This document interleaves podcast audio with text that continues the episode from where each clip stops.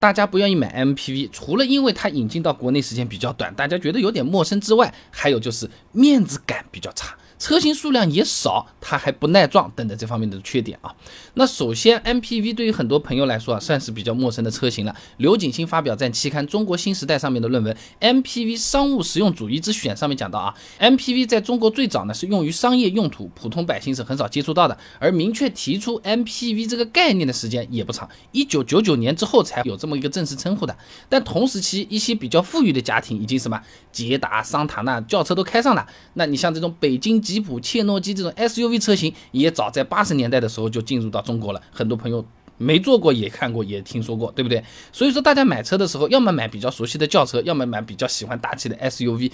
MPV 什么东西，有些人还不知道，一般都是作为次选，要么就干脆不考虑啊。会不会就是公司买的？我们个人买什么东西啊？哎，就有点像大家点外卖，总是去那些吃过的、觉得味道不错的几家，开始先点起来，来熟悉这个外卖平台一样的啊。那另外一方面，刚才那篇论文《MPV 商务实用主义自选》上面也讲到啊，因为 MPV 在国内的普及程度不高啊，很多人他会把它当做廉价的面包车，哎，就就觉得就像这样。你比如说，同样五十万的车子，你开一辆轿车或者 SUV，人家觉得你老板或者成功人士；你开辆 MPV，人家有可能觉得你在哪个公司里面打工上班，哎，去接老板的。所以说，很多人会觉得开 MPV 没什么面子，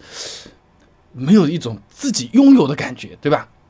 而且呢，MPV 外形一般是方方正正的，车轮也是比较小，和那个轿车 SUV 一比啊，就有一种头重脚轻的这种感觉啊。发表在期刊《艺术与设计理论》上面的论文啊，《汽车造型中的比例研究》上面说呢，车身的这个总高应该是车轮直径的二点二五到二点五倍之间啊。但是 MPV 它为了保证这个超大的空间嘛，这车身的高度啊，只能做的比较高，是超过这个比例的，所以很难让人觉得比较好看啊。再来一个呢，MPV 啊和这种轿车 SUV 比起来啊，它优势是在于什么？七座啊，大空间啊，这种对不对？但对于不少的家庭来说，其实这两点啊，它是用不到的啊。李崇梅等人在期刊《人口与经济》上面有篇论文，基于平均家庭规模的家庭结构预测方法上面讲啊，对未来家庭结构呢，它是这么预测的：中国平均家庭规模将从二零一五年的每户两点九人左右，下降到二零三零年的每户两点五人左右，一到三人的这个户啊，要占到百分之八十二点六了。那好了，你反过来想，很多家庭买轿车或者 SUV，它够用了呀，但没有那么多人啊，甚至还有可能这个买 SUV，它的座位都已经空在那边了，我买七座 MPV 干什么呢？是吧？那么第四点呢，就是对于那些家里啊有六七口人，确实是需要 MPV 的家庭的朋友们来说，市面上可以选的 MPV 车型也真的是非常的少。哎，中国汽车流通协会发布的啊，二零一九中国汽车消费趋势报告上面可以看到啊，十二万元以下是消费者最欢迎的价位。呃，某车之家的数据，二到十二万元的 MPV 只有二十五款，轿车一百十七款，SUV 一百五十五款，相差五倍的选择的量啊。那最后了，MPV 的这个车头是有点短的，看起来不是很耐撞啊，大家就觉得它，呃，不让人放心，不耐撞，这东西黄兮兮的，都出了这个价钱了，干嘛要买个这个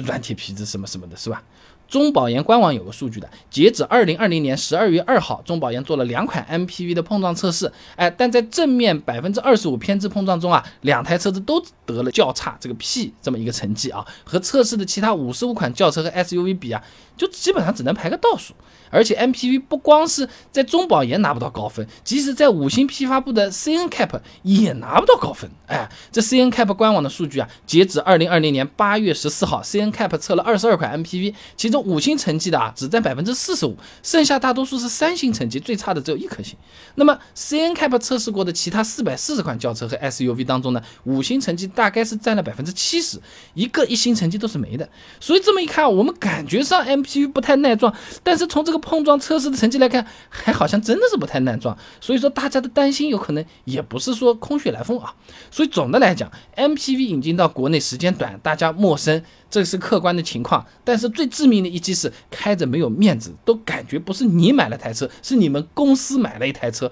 而且我感觉上它不太耐撞。查了一下资料，还真的没有其他的车子耐撞。呃，也许是以偏概全了，也许是不够全面了，但这是大家留在心中的这么一个印象，所以说更愿意买轿车和 SUV 也不奇怪了啊。那么轿车和 SUV 我们一说到，其实讨论的事情就是遍地开花，什么舒适性啊，什么各种各样的东西啊。有人说你开轿车，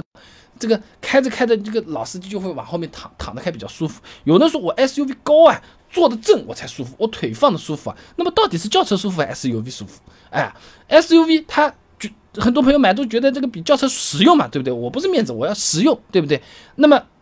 好处我们不讲了，SUV 哪些缺点是我们平常容易忽略的？聊天或者买车之前了解一下也是不错的。哎呀，这相关的这种东西，我足足给你准备了八篇干货，论文资料、案例、视频都有的。想看的话很简单，关注微信公众号“备胎说车”，回复关键词 SUV 就可以看到 SUV 的好处、坏处，怎么用和轿车的对比了。那我这个公众号呢，每天给你一段汽车使用小干货，文字、音频、视频都有，挑自己喜欢的版本就可以了。备胎说车，等你来玩哦。